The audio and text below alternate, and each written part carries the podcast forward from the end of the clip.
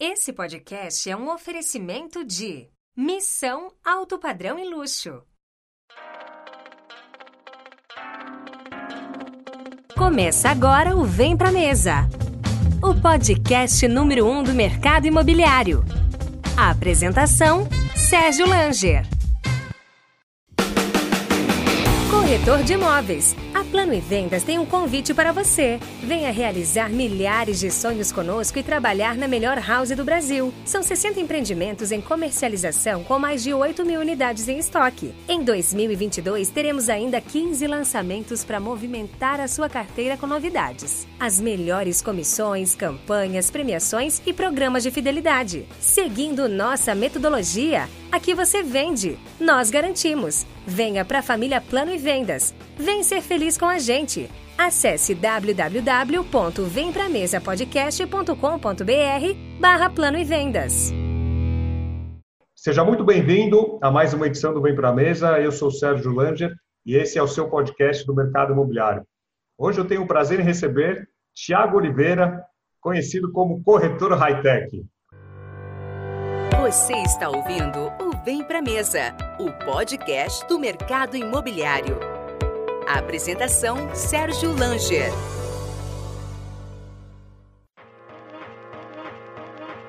Esse podcast é um oferecimento da House. Quer garantir um futuro com seu imóvel? Com seu imóvel plugado na House, a experiência de alugar fica mais fácil, segura e sem complicação. Na House, você conta com máxima rentabilidade, gestão completa e maior liquidez. House, sua casa on demand. E eu quero te fazer um pedido. Siga o Vem Pra Mesa no seu aplicativo favorito de podcast e deixe uma avaliação. Isso é muito importante para que possamos atingir mais e mais pessoas dentro do nosso mercado imobiliário.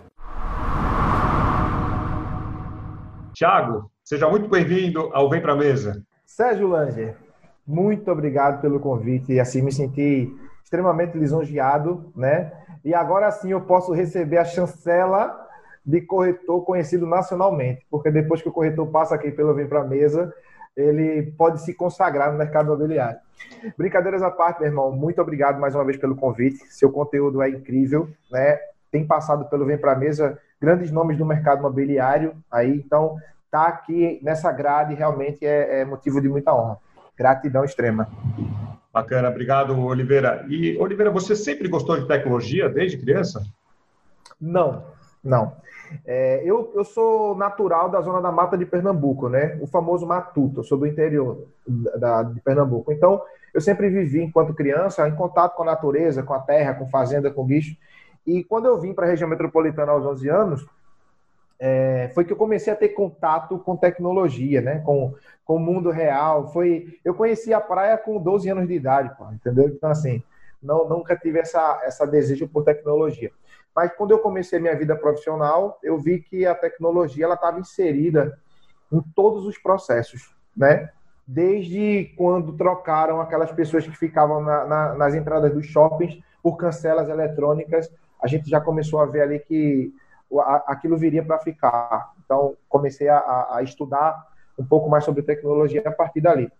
Bacana, Oliveira. E aí, é, como que foi a sua entrada no mercado imobiliário? Cara, a minha entrada no mercado imobiliário, ela foi muito inusitada, né? Eu nunca imaginei que eu fosse corretor de imóveis. É, eu trabalhava, na verdade, no Walmart Brasil, na farmácia Bom Preço, e eu sempre tive problema com rotina. Sempre tive problema com rotina. Então, depois de, de ser contratado oito meses pelo Bom Preço, eu comecei a ficar entediado com aquela rotina. Hora para chegar, hora para sair, bate crachá, atende cliente, farmácia Bom Preço, bom dia. Tudo aquilo estava começando a me encher. E aí é, eu procurei outras coisas que eu pudesse diversificar. Na verdade, eu queria uma segunda atividade. Eu não queria sair do bom preço. Eu queria uma segunda atividade. E aí, na época, eu namorava com a minha atual esposa e ela falou: Ó, vai ser policial militar. E eu disse: Pô, tá doida, não tenho nem tamanho nem coragem para ser policial militar. Pô. e daí ela falou assim: Ó, meu pai sempre quis que eu fosse corretora de imóveis, então por que, que tu não tenta essa parada? Eu disse: Como é que funciona? Enfim, fui então conheci um imobiliário aqui da região, que por sinal era do meu concunhado, é, ou melhor, do cunhado, do irmão do meu concunhado. E ele chegou para mim e disse assim: quanto que você ganha no bom preço? eu falei 680 reais, fora os descontos. Isso no ano de 2006. Aí ele disse, peça demissão. Eu disse, não posso, e meu FGTS, meu plano de saúde e tal. Não, não tem importância. Se você não ganhar isso aqui, eu lhe pago o dobro. Aí eu, porra, se garantiu, né? É só, só lembrando que em 2006 o salário mínimo era cerca de 350 reais. Então você ganhava dois salários mínimos. Exatamente, bruto, né? Só que bruto. quando tirava os descontos, né? Então tinha aquela coisa toda lá. E aquilo era glória para mim, né? De caramba, isso aqui realmente, enfim, pedi demissão, todo mundo me chamou de louco, né? As pessoas não acreditaram que eu estava fazendo aquilo e fui então trabalhar na imobiliária dele. Só que, como todo bom dono de imobiliária, ele me colocou numa sala de 30 metros quadrados e disse: Pronto, começa. Aí eu disse: Começa como? Não, você vai olhando o que a galera vai fazendo e vai trabalhando. Aí eu disse: Caramba, que, o que, que foi que eu fiz na minha vida? Mas eu fui, eu fui agraciado, Sérgio, com, com com assim, eu, eu olhava as coisas e aprendia muito rápido. Então eu disse, não, já que eu estou aqui pedir demissão, vou ter que encarar. Né? Comecei a colar no melhor corretor do escritório. Eram quatro apenas, cinco comigo. Comecei a aprender aquilo. Ah, e aí, cara. Isso, é, isso que você está falando é importante. Colar no melhor corretor e se espelhar, olhar o que ele está fazendo, né? Exatamente. Então eu, entendi ali quem era o cara que vendia mais, que estava que tava mais inteirado com o negócio. Eu disse, olha, eu quero ficar perto desse cara. E aí eu comecei a aprender olhando ele trabalhar. Porque não havia, você sabe que o mercado imobiliário é muito volátil, né? Tudo acontece muito rápido. E raramente, hoje não, as pessoas têm mais um programa de treinamento e tal, mas quando eu entrei no mercado, não tinha tanto isso de treinar, de capacitar, não tinha. Você tinha que aprender mesmo, na raça. Né? E aí eu comecei a aprender com esse cara, entendi um pouco do, do, do riscado e, e fui para a rua. Então, a minha primeira venda, ela me despertou. Ela disse assim, não, porra, quando eu fiz o primeiro negócio, eu entendi que ali existia oportunidade e principalmente o que eu mais queria, não tinha rotina. Cada dia era um dia novo, cada cliente era uma nova história e não vou ser hipócrita aqui e dizer, não, quando eu fiz a primeira venda, eu entendi que aquilo era para mim. Não foi. Não foi assim. Quando eu fiz a Pro, primeira proporcionalmente venda... falando, em relação ao, ao que você ganhava uh, anteriormente, você, nessa primeira venda, você ganhou quantas vezes mais do que você ganhava no mês inteiro na farmácia? Rapaz, eu ganhei umas oito vezes mais. Oito vezes mais. Eu comprei um Fusca com a primeira comissão que eu ganhei. Foi um Fusca 79. Então, assim, aí quando eu vi que eu tinha possibilidade de ganho, ainda não era prazer. Eu digo, não, eu posso ganhar mais aqui e ter uma vida, uma vida melhor. E é óbvio que à medida que o tempo foi passando, novas experiências foram vindo e eu fui despertando prazer em fazer aquilo, né? Então, o que, é que acontece? Eu uni a fome com a vontade de comer. Eu descobri algo que eu gostava de fazer e que ainda era remunerado por isso. Entendeu? Então, foi assim a minha introdução no mercado imobiliário, que já duram aí quase 15 anos. Só trabalhei é, em uma imobiliária apenas também. Isso é importante falar. Ótimo. E aí você, você trabalhou apenas em uma, uma imobiliária. E Isso. quando é que você saiu dessa imobiliária e decidiu ser corretor autônomo? e mudar, mudar bem o seu dia a dia, porque quem está acostumado com uma imobiliária, com uma infraestrutura, é, passar a trabalhar sozinho é, é uma mudança grande aí da, nessa, nessa chave, nessa rotina. É um grande desafio e essa é uma excelente pergunta. Inclusive, se algum gestor estiver nos ouvindo, ele vai ficar de orelha em pé por isso. Eu não tinha a menor pretensão em sair da imobiliária, porque tinha estrutura, me fornecia infraestrutura e eu só precisava trabalhar. Só que existia-se uma política, por falta de conhecimento, de retenção e não de manutenção. Ou, ou seja, ao invés de manter um profissional, é, existia aquela questão de retenção, no sentido do seguinte: olha, não liga para o cartório porque essa pessoa é muito chata, não liga para o banco porque essa pessoa é muito chata. Como se fosse uma forma de impedir que você adquirisse o conhecimento. Né? Isso foi um tiro no pé. Então, quando eu comecei a enxergar essas questões, aí de porque eu, eu queria aprender como funcionavam os processos, e eu comecei a ver que eu estava sendo cerceado dessa, de, de, é, de, aprender, aí me despertou a vontade de sair da imobiliária, depois de quatro anos que eu estava lá. Então, após quatro anos trabalhando na imobiliária, eu saí para trabalhar como autônomo, encarei vários desafios, porque quando eu saí para ser autônomo, eu fui trabalhar home office, meu primeiro escritório foi dentro da, do meu apartamento, numa dependência de empregada, e o birô era a tampa de um rack que eu usei de birô para fazer a minha primeira mesa. Então ali eu trabalhei um ano Então, só, só um parênteses, vou fazer um parênteses. É, claro. Eu recebo muito corretor, mensagem de corretor, que às vezes fica seis meses, um ano numa imobiliária e já quer sair para ser autônomo, já quer sair para o mercado. Você ficou quatro anos, ou seja, você aprendeu bastante e, Aprendi bastante. e amadureceu para entender que já era hora de você sair. Exatamente. E eu precisava, Sérgio, assim, entender de todo o ecossistema da intermediação imobiliária. Então, eu passei pela venda de novos, por aluguel, por é, comercial, né, que é de galpões, aluguel e venda, e pela venda de terceiros. Então, foi na venda de imóveis usados que eu me identifiquei. Então, depois de quatro anos passando por toda essa parte da intermediação imobiliária e me consolidando como corretor de imóveis na venda de terceiros, aí sim eu saí para encarar o mercado, porque eu já tinha uma certa experiência, né?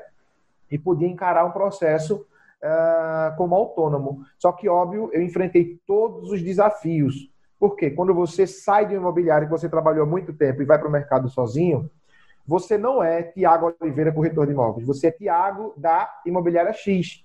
Então, até que você desmistifique isso, leva tempo, né? Então, foi um ciclo para foi um ciclo um pouco demorado para eu mostrar para o mercado que, olha, eu sou Tiago Oliveira, corretor de imóveis. Então, trabalhei um ano dentro de casa. No ano seguinte, eu aluguei uma sala e aí fui trabalhar, constituir a empresa, né, que surgiu a Mendonça e Oliveira Imóveis é, Limitada. Uh, e aí foi só progressão, né? Então o que que aconteceu? Eu fui... por, por algum momento, por algum momento depois dessa decisão, você pensou em retornar para alguma imobiliária ou você nunca, você nunca teve uma dor de barriga aí? Eu pensei, eu pensei sim várias vezes. É assim, uh, eu, eu ouço muita história, Sérgio, de pessoas que dizem assim, ó, não, eu entrei no mercado imobiliário, eu entrei no imobiliária X, eu comecei como corretor, fui gestor, logo fui sócio e tal. A minha história ela não foi assim, tá?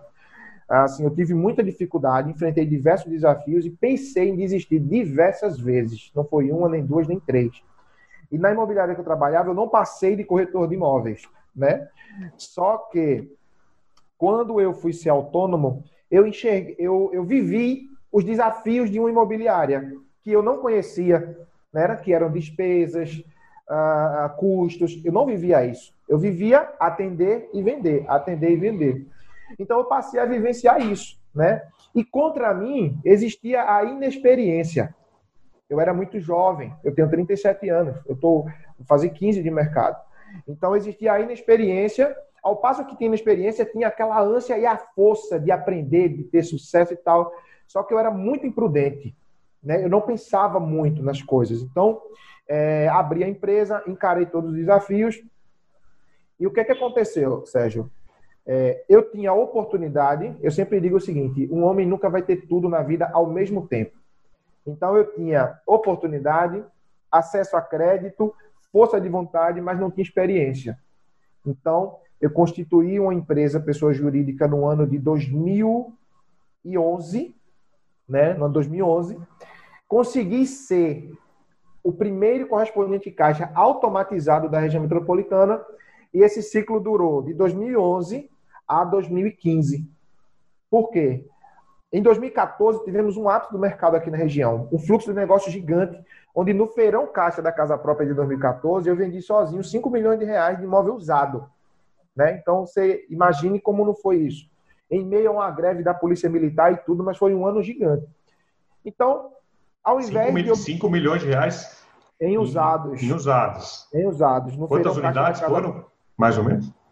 Sérgio, eu não me recordo bem, mas acredito que foram em torno de 12 unidades, alguma coisa do gênero assim. E você né? tinha alguém para te ajudar a fazer essa tinha, operacional? Tinha, tinha, tinha, tinha. Tinha eu, minha esposa e mais três corretores. Tá. É, e aí o que acontece? No ano de 2014 a gente ganhou muita grana tal, a imprudência me fez trocar de carro, comprar apartamento, o famoso colocar os pés pelas mãos, coisa que eu não devia ter feito. Insatisfeito com isso, eu decidi sair do escritório de 38 metros quadrados para um escritório de 150 metros quadrados. Aluguei uma casa, reformei e botei um puta de escritório. Só que eu não investi em equipe, ficou no escritório de 150 metros quadrados, a mesma equipe que trabalhava no escritório de 38 metros quadrados. E eu centralizava tudo em mim. Grande problema de, de ser centralizador. Eu não terceirizava nada. Eu queria ser corretor, gerente, gestor, eh, fazia parte negocial com o banco, tudo e óbvio que isso ia culminar num fracasso. No ano de 2015, Sérgio, houve um novo feirão caixa da casa própria. E o que, que eu tinha em mente? Não, 2014 a gente estourou, 2015 vai ser melhor ainda. Só que vinha despontando uma crise sem precedente no mercado imobiliário em meados de 2015. Feirão da Caixa foi em junho. Aí, como 2014 a gente tinha tido sucesso, eu investi mais no feirão Caixa de 2015. E sabe o que aconteceu, Sérgio? Eu vendi zero. Eu vendi zero reais no feirão Caixa da Casa Própria. Então eu vim lá com uma frustração terrível, né?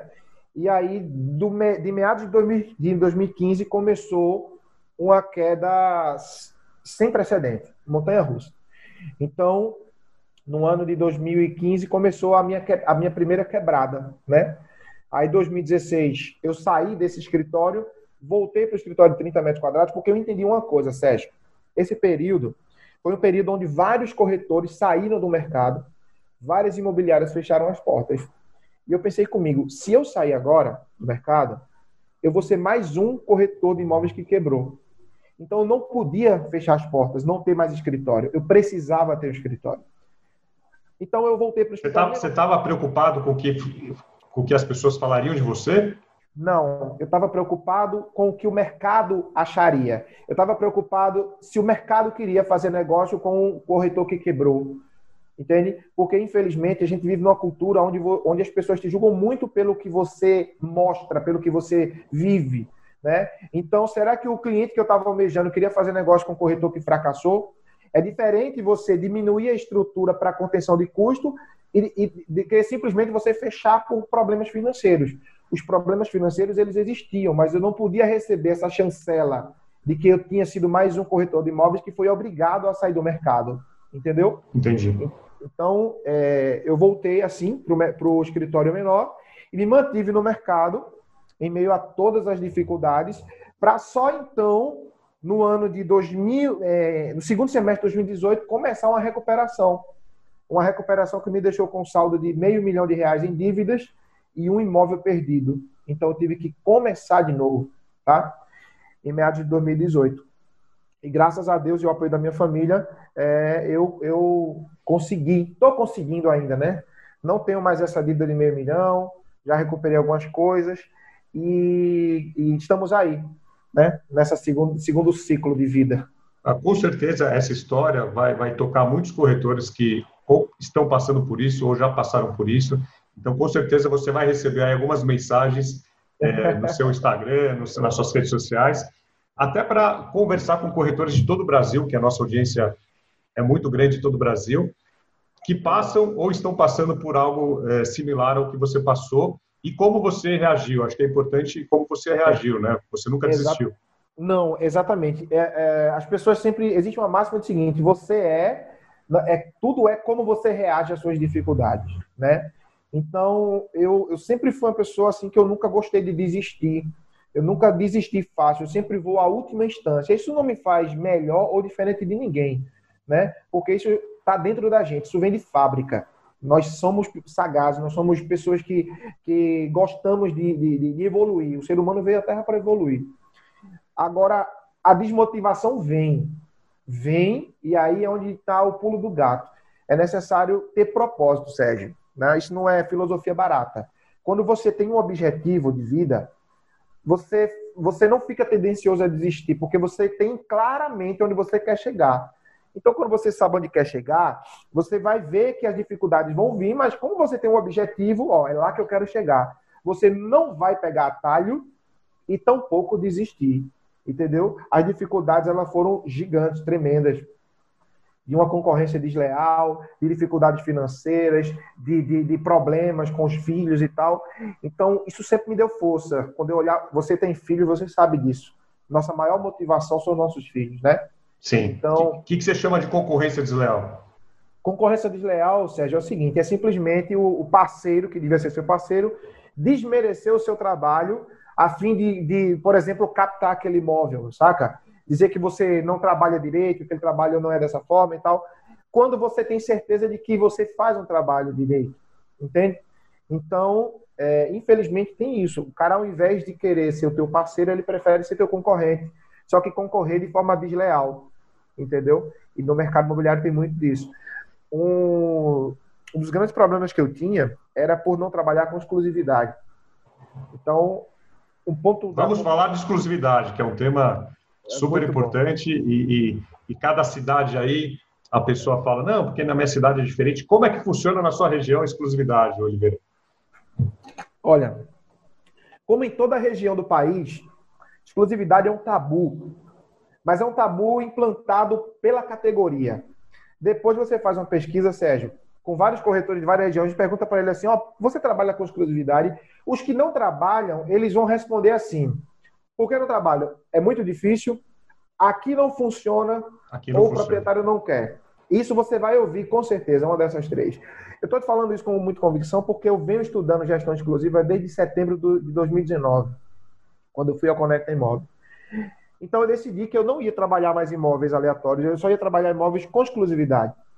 E eu comecei a encarar todos os desafios. Então, um ano depois, eu tenho hoje um processo de captação de imóveis que funciona e que eu consigo angariar imóveis com gestão exclusiva de vendas.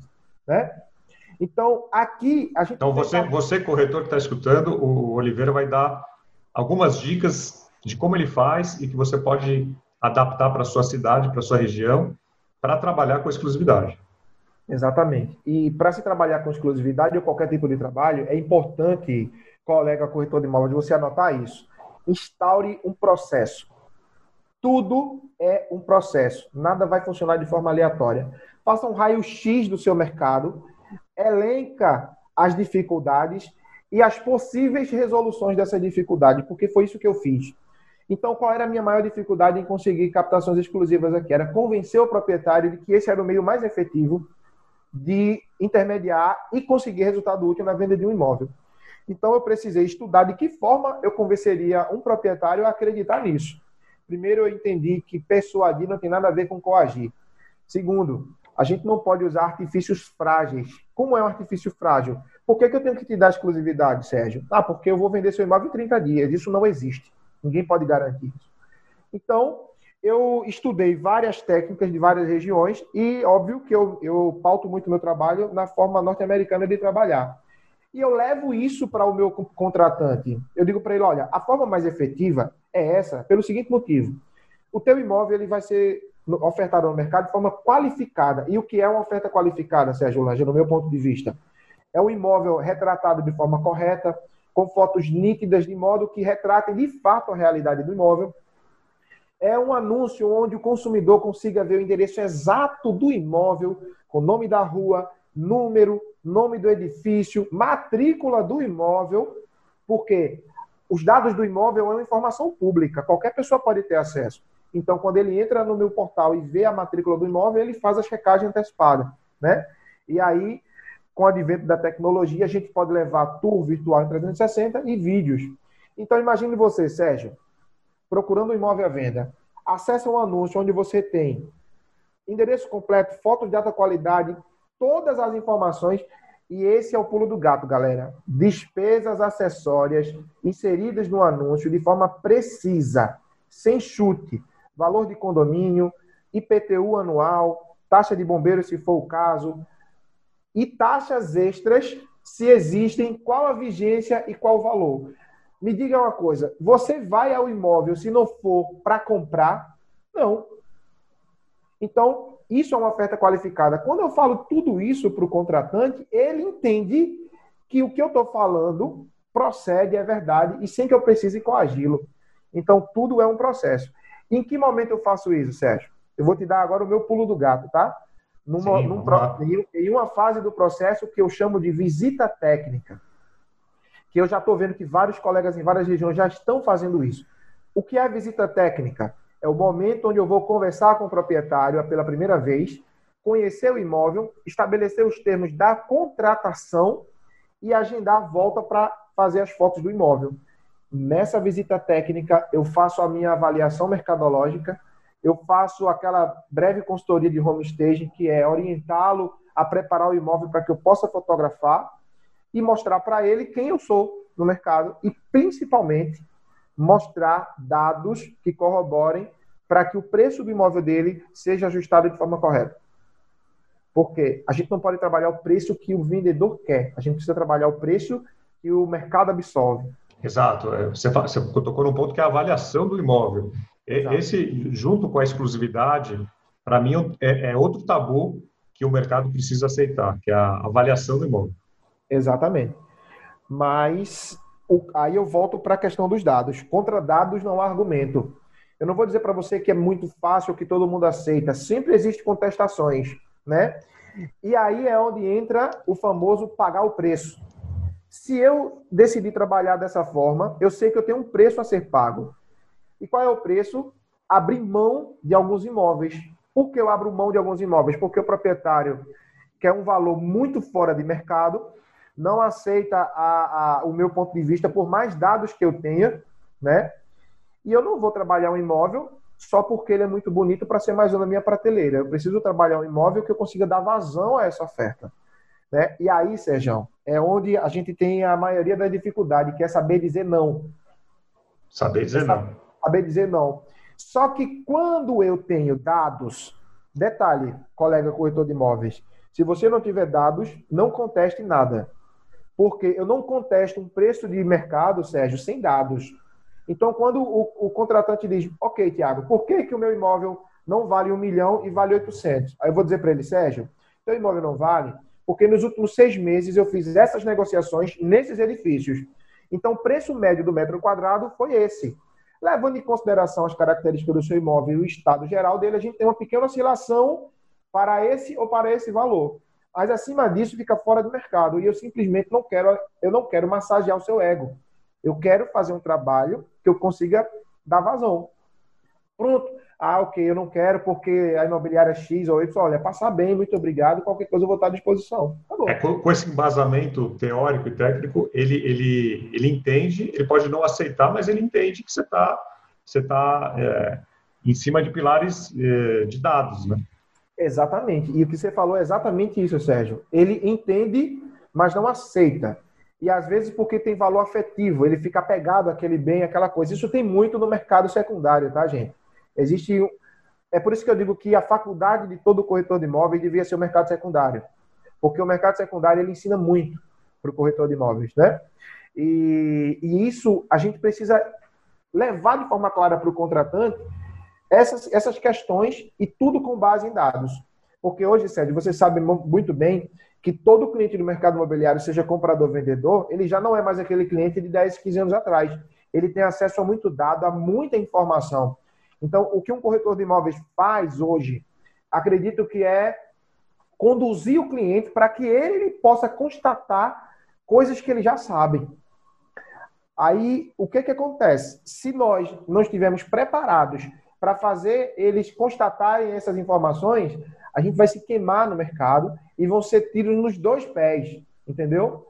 Porque a gente vai criar uma história fantasiosa, o cara sabe que não procede e simplesmente ele vai dizer: Olha, vou pensar até logo e nunca mais te liga e simplesmente ignora você. E já teve algum caso, Oliveira, do cliente que preferiu ir para a imobiliária X e depois de alguns, alguns meses voltou? Oliveira, ó, vamos voltar porque realmente não deu certo, você tinha razão. Sérgio, para lhe ser franco, isso aconteceu, acredito que duas vezes, desde setembro do ano passado até aqui. Eu estou falando setembro do ano passado porque foi quando eu comecei de forma efetiva a trabalhar só com gestão exclusiva na venda do imóvel. Né? Então, isso aconteceu umas duas vezes. Uh, e, assim, uma coisa importante falar também, Sérgio, é, às vezes as pessoas acham que eu sou um pouco presunçoso. Eu não estou dizendo que eu sou um sucesso e que eu tenho 100% de aproveitamento. Não é isso. Mas o que eu estou dizendo é o seguinte, que depois que eu instaurei um processo de trabalho, defini algumas diretrizes, eu aumentei o meu resultado em 48% em relação ao mesmo período do ano passado, trabalhando com gestão exclusiva.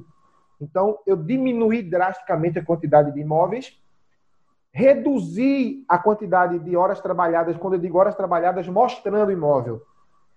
Entendeu? E aí melhorei na efetividade. Ou seja, eu mostro menos imóveis, só que vendo mais. Entendeu? Por quê? Isso é mais efetivo. Exatamente. Lembra que eu falei de oferta qualificada? Os acessos aos anúncios no portal, Sérgio, ele tem tipo assim, 800 visitas no portal e seis contatos apenas. Seis, cinco contatos. Só que esses seis, cinco contatos, eles são extremamente qualificados. Porque o, o anúncio no portal no meu site, ele já gerou um filtro gigante que eu não preciso mais fazer. Porque quando o comprador entrou lá no site, ele viu imagem de qualidade, endereço completo, despesas acessórias exatas, inclusive os centavos e a cereja do bolo. Não é aquela descrição que todo mundo fala hoje, já isso já está recorrente, de vendo apartamento de três quartos. Eu contei para ele ali, famoso copyright, é, uma história sobre imóvel e disse para ele no final aquela famosa call to action. Ficou interessado? Liga para a gente tomar um café e falar mais a respeito. Pronto. Então, são uma, uma série de técnicas que a gente aprendeu, mesclou, adaptou e agora vem, vem dando certo aqui. Você falou, você falou que quando você começou, quando você ingressou no mercado imobiliário, tinha pouco conteúdo, era difícil acesso à informação e é, atualmente, graças a Deus, a gente tem muito conteúdo, muito curso, muito evento. É, como é que você vê essa capacitação do corretor que toda hora tem que estar estudando, correndo atrás, aprendendo alguma técnica nova, alguma ferramenta nova? É, como é que você se atualiza é, fazendo cursos, eventos? Sérgio, é, essa é uma questão muito importante que você tocou, pelo seguinte: esse momento que a gente vive aí na, na, na última década, vamos dizer assim, é uma faca de dois gumes. É uma faca de dois gumes. Porque à medida que veio acesso a muito conteúdo, é, vieram também as famosas fórmulas mágicas. Né? Então a gente acaba sofrendo de uma obesidade mental. Eu usei até essa expressão no, em outro conteúdo que a gente estava fazendo. Porque é muito conteúdo, é uma avalanche de conteúdo ao mesmo tempo. Então você acaba, às vezes, se confundindo de tanta informação que tem. Então, como é que eu faço hoje para me capacitar? Eu analiso antes de me aprofundar no tema. Isso vai servir para mim? Eu posso adaptar a minha região? E vou dar um exemplo claro aqui, e não é missa de corpo presente. Eu não tinha nenhuma interação com a rede LinkedIn. Zero interação. E eu lembro muito bem que eu te liguei, você me orientou para eu deixar o meu perfil profissional qualificado e eu passei a estudar sobre o LinkedIn, né? Então hoje eu tenho interação no LinkedIn, você me forneceu conteúdo, eu acessei aquele conteúdo, estudei aquele conteúdo e consegui me interar com essa rede. Por quê? Serve para mim. Nem tudo que serve para o Sérgio, para o João ou para Maria serve para o Tiago. Por exemplo, TikTok não serve para mim, não funciona para mim eu tenho que selecionar o que funciona para mim. Não é porque o Ricardo tem, tem muito sucesso no TikTok que o Thiago vai ter. Então, hoje, eu vejo o conteúdo como o seguinte: é, é necessário fazer uma triagem do que funciona para cada região e para cada corretor. Até porque existe essa versatilidade aí de região, né, Sérgio? Então, Brasil, é região... O Brasil é muito grande, né? E cada grande. região tem sua peculiaridade. Exato, cara. Então, é ver o que serve para cada um e blindar-se e blindar-se das fórmulas mágicas. Porque, Sérgio, se tem uma coisa que eu não acredito, é que ninguém fica milionário arrastando para cima sentado numa cadeira, velho. Você pode ficar bilionário, mas com muito trabalho. Você precisa trabalhar, seja na internet, seja no campo, seja onde for. Mas você precisa trabalhar. E nada vai acontecer da noite para o dia. Sabe uma coisa que eu vejo que as pessoas estão tentando fazer em relação a conteúdo, Sérgio? É pegar atalhos e atalho nunca funcionou. Porque o cara entra no mercado hoje, ele quer do nada entrar no mercado de alto padrão. Como é que ele vai entrar no mercado de alto padrão se ele não passou por, pelas outras fases do mercado? E respeitar as fases é muito importante. Né? Você não pode simplesmente chegar e, dizer, não, agora eu sou corretor de imóveis e vou trabalhar imóvel de alto luxo. A não ser que você esteja inserido no ciclo social dessas pessoas. Aí sim eu vejo possibilidade. Mas é muito importante respeitar as fases e fazer uma análise de que conteúdo é adequado para que você possa consumir e usar na sua região. É isso mesmo. Agora, Oliveira, falando um pouco sobre, sobre a parte de tecnologia, high-tech, eu lembro que eu, que eu, eu te conheci eh, depois de alguma divulgação do, de, do, do QR Code, da placa. Conta um pouco sobre essa tecnologia que você ajudou a propagar e que sempre funcionou muito bem para você? Cara, essa tecnologia é o seguinte: até me perguntaram, isso gera resultado ou gera autoridade? Olha, aqui na minha região, não, não gera resultado, quando eu digo resultado é venda, porque aqui o mercado é muito verticalizado, né? Tem muito prédio. Então, a realidade aumentada inserida nas placas, ela proporciona ao comprador, por exemplo, ver um vídeo reproduzido online sobre a placa através de realidade aumentada. Isso funciona muito bem em condomínios horizontais, né? Então, uh, isso impressiona mais do que gera resultado. Só que uh, o uso de QR Code, a gente conseguiu desmistificar, porque o QR Code ele não é simplesmente um atalho que leva para um site. Ele tem infinitas possibilidades. E nós conseguimos extrair essas possibilidades através de uma parceria com um amigo aqui, é, dando mais funções ao QR Code, como reproduzir um, uma imagem sua em 3D sobre o seu cartão, uma mensagem sua em vídeo através de uma caneca, por exemplo, tudo através do QR Code. Então, essa, essa chancela de corretor high-tech veio é, por conta dessa interação com, a, com, com essas plataformas tecnológicas e com ferramentas também tecnológicas, né? como ah, drones, estabilizadores, óculos de realidade virtual. E isso me remete a uma situação, Sérgio, a, o corretor high-tech não surgiu com a pandemia, né? O corretor high-tech surgiu há três ou quatro anos atrás. Só que as pessoas não valorizavam tanto, porque não tinha tanta necessidade, né? Quem era que queria colocar um óculos VR na cara para estar tá visitando um imóvel? Ninguém. Só que eu já fazia isso há algum tempo. Então, quando veio a pandemia, todos os acessos a canais, a tour virtual, a, a conteúdo digital, quintuplicaram, entendeu? E aí a maioria dos colegas da região entenderam, inclusive, que era um caminho sem volta. Então, hoje a tecnologia está para Tiago Oliveira como a Coca-Cola está para a batata frita. Boa. E o que, que não pode faltar na sua mochila quando você sai numa visita ou quando você sai no atendimento ou para tirar foto, gravar algum, algum imóvel? O que, que não pode faltar na sua mochila? Não pode faltar, obviamente, o meu smartphone, o tripé e o drone, que eu chamo de pequeno notável, né? Porque são, são coisas que fizeram com que o meu trabalho fosse visto no mercado aqui na região metropolitana do Recife. Então, isso não pode faltar de jeito nenhum, porque é o que garante ainda o meu diferencial. Não era, mas ainda você sabe que fotografia de qualidade ainda é um diferencial para certos corretores. Não era para ser, mas ainda é. Então, a gente tem isso como diferencial competitivo. Porque quando eu mostro o portfólio para o vendedor, com aquela imagem linda da Praia de Candeias, com vídeo e tal, ele fica realmente impressionado. E aqui na região, Sérgio, ainda nenhum corretor faz isso. Então, realmente, isso vem como diferencial para mim e não pode faltar na mochila meu tripé, meu drone e o smartphone.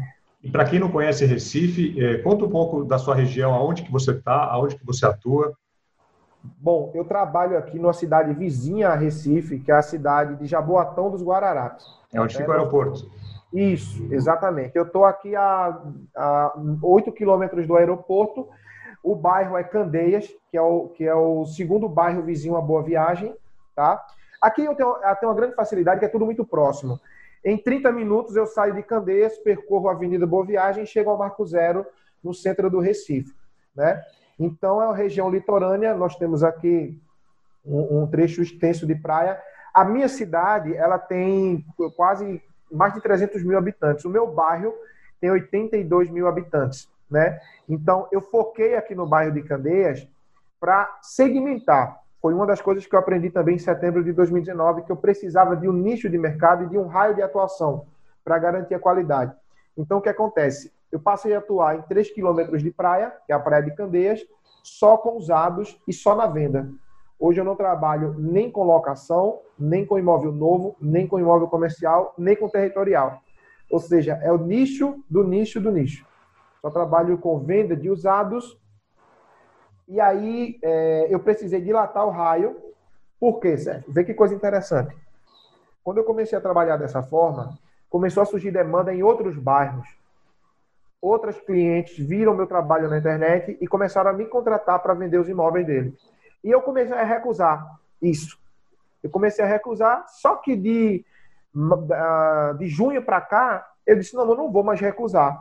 Eu vou pegar. Por quê? Se existe a demanda, eu vou pegar a demanda e gerar demanda para compra. Entendeu? E o mais importante é que isso surgiu organicamente eu não investi nada, a não ser, óbvio, o meu tempo e os meus equipamentos, mas eu digo investir no sentido de propagar esse trabalho. Ele foi propagado organicamente. Então começou a surgir essa demanda. Então hoje eu atuo com foco no bairro de Candeias, mas eu tenho imóveis na Zona Norte e em Boa Viagem.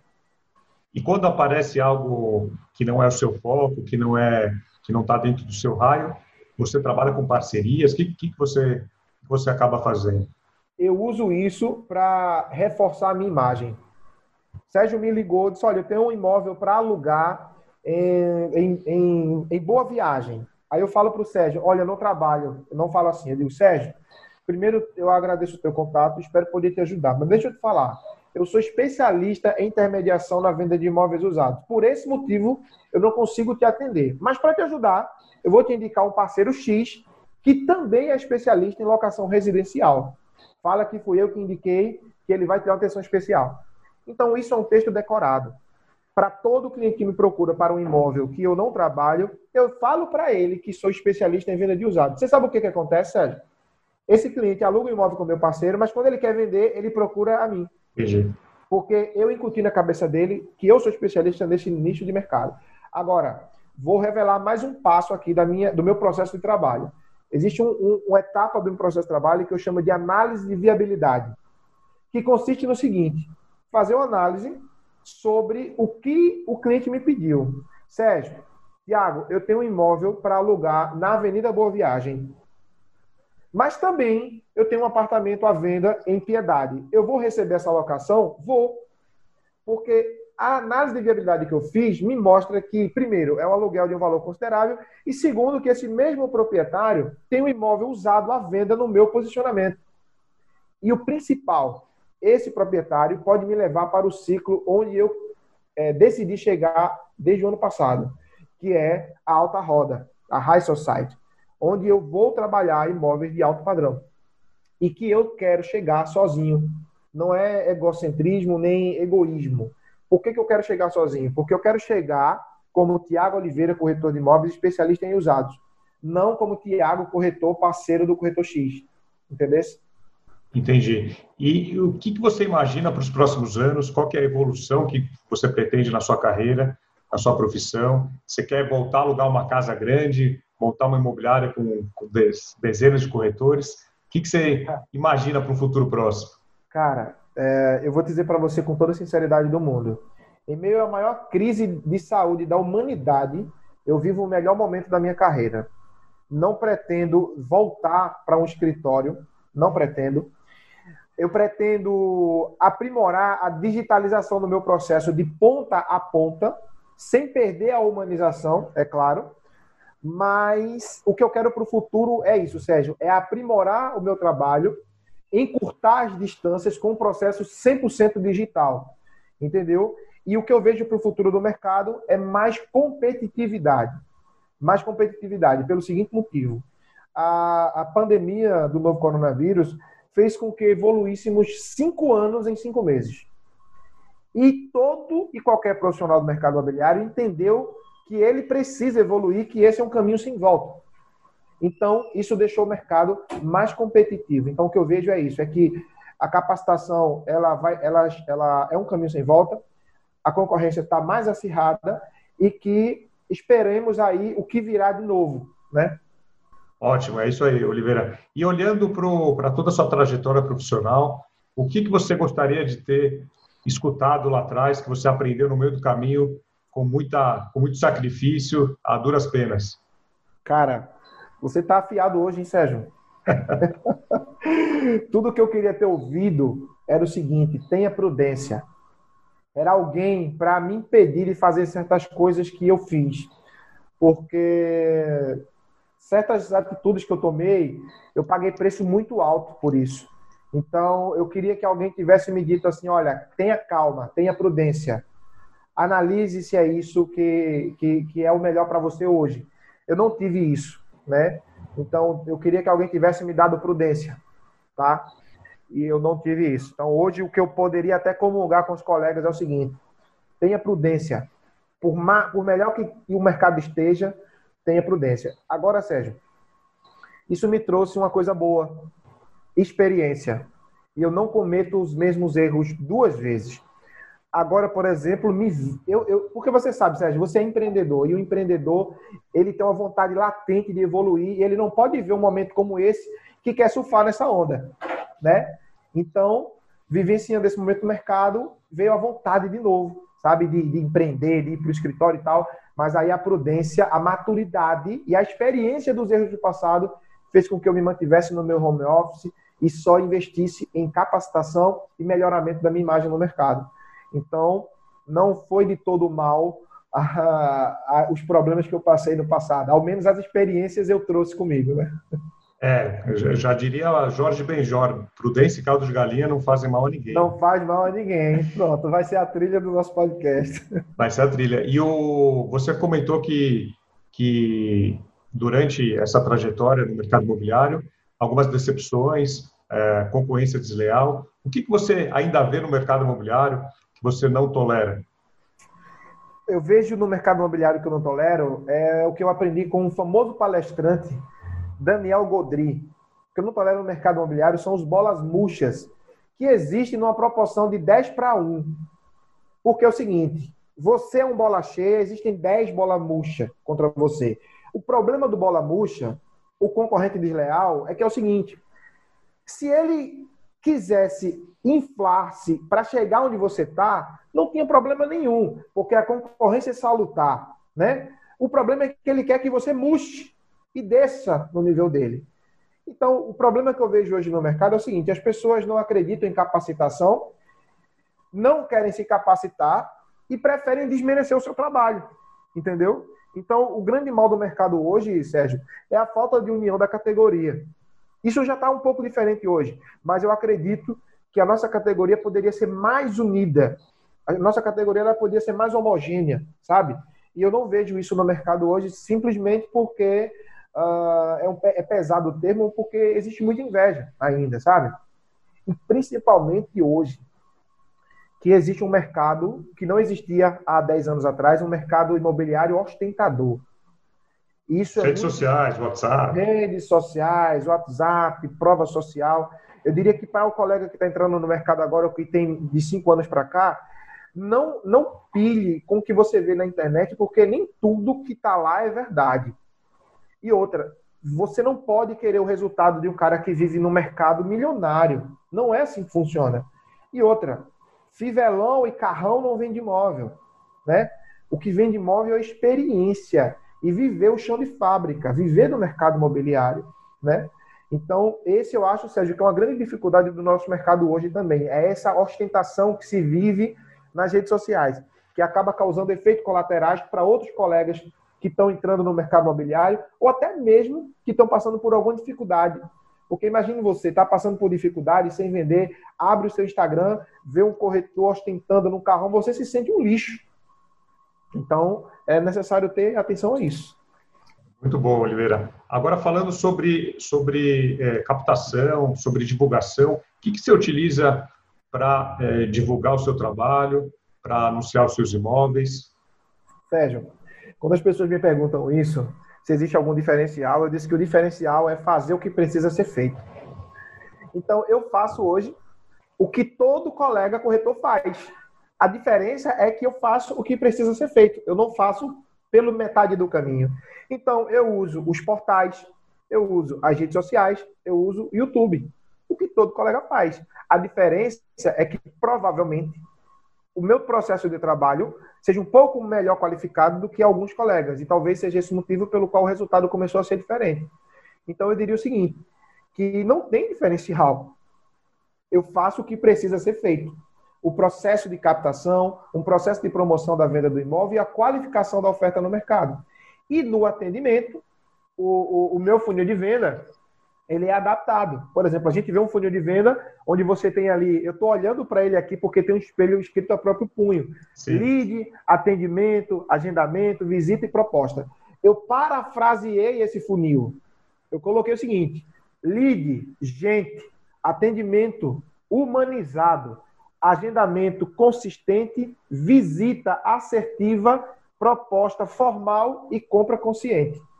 Então eu tenho isso incutido na minha cabeça. Então imagine você quando um comprador já passou por um funil no portal, que o meu anúncio é um funil, e chega para mim para ser atendido. Eu só vou mostrar o bairro para ele, Sérgio. Eu não mostro imóvel. Vê que coisa interessante. Eu não mostro imóvel. Eu mostro o bairro. Eu preciso vender a ideia de morar ali. O imóvel ele já viu. Ele já viu na internet, ele viu em loco, então pouco importa o apartamento. O que vai importar agora para ele é a experiência que ele pode viver morando ali. E é isso que a gente tenta fazer. Você tem muita indicação? Cara, é o, é o que eu tenho de mais precioso hoje são as indicações. Porque quando você está há quase 15 anos trabalhando num único nicho de mercado, numa única região, você acaba gerando uh, uma, certa, uma certa reputação. E hoje eu recebo muitas indicações. Eu diria que hoje eu tenho uma proporção de 50% de, dos meus negócios são oriundos de indicações. E, por falar em indicação, existe uma técnica que muito corretor não faz, e é o seguinte: vender para quem vendeu. Todo vendedor é um potencial comprador.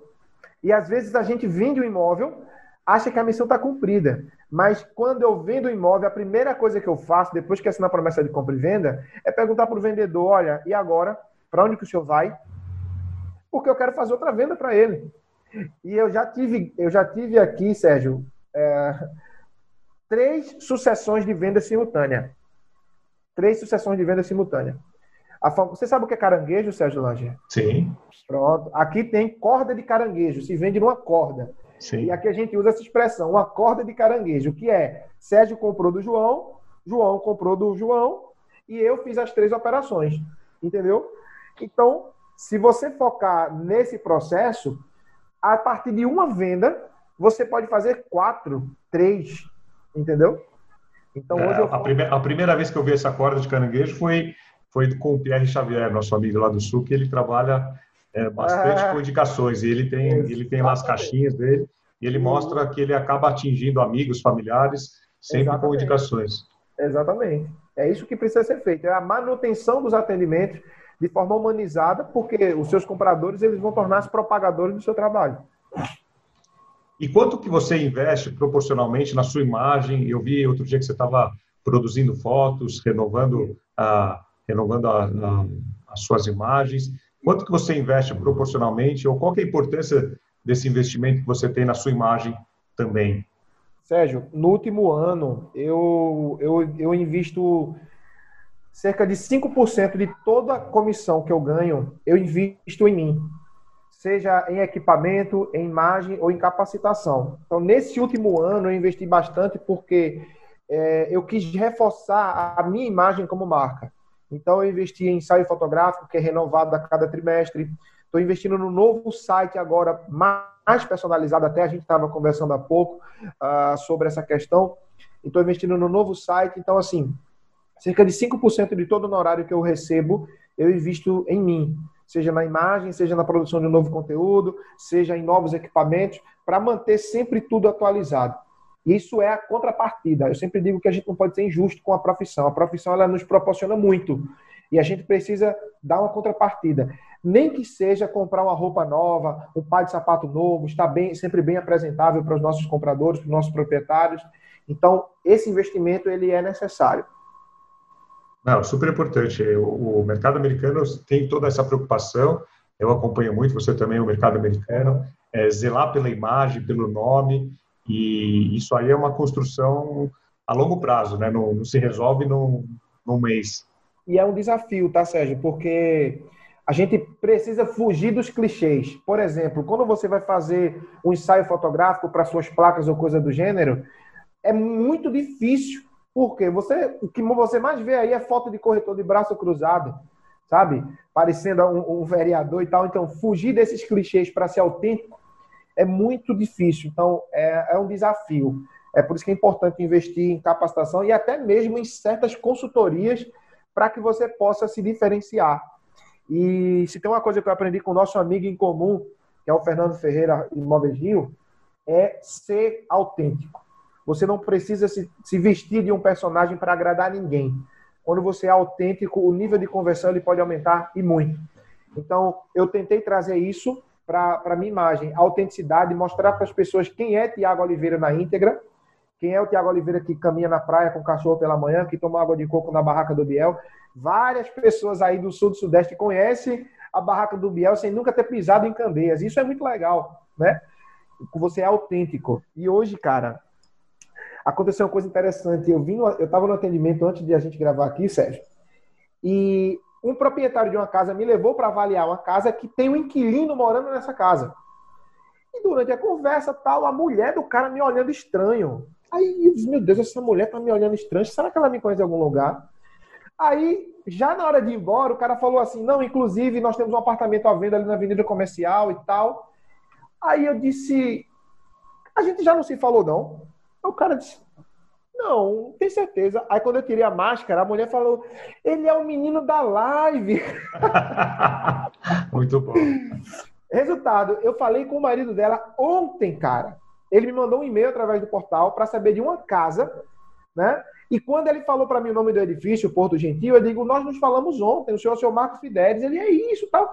Ou seja, ele já me conhecia, a esposa já me conhecia do YouTube, e o proprietário da casa atual que ele mora ficou surpreso com tudo aquilo. Disse, pô, não é que esse negócio funciona mesmo? Então, quer dizer, é resultado do fortalecimento da imagem. Entendeu? É então, é gera relacionamento e as pessoas sabem quem você é sem estar com você. Isso não tem preço. Exato, Oliveira, muito bom. Oliveira, estamos nos aproximando do final do nosso episódio, um papo muito legal, parece que a gente está falando aqui há um tempão e não, passou o tempo. Pois e é. quero te agradecer, Oliveira, falar que você realmente vem fazendo um trabalho excepcional, é, muito focado, parabéns aí, admiro muito o seu trabalho, a sua autenticidade, é, você é o que você é, você não passa uma imagem diferente e isso realmente transparece para o cliente. Então, pode deixar uma mensagem final para a nossa audiência e quero te agradecer novamente aqui.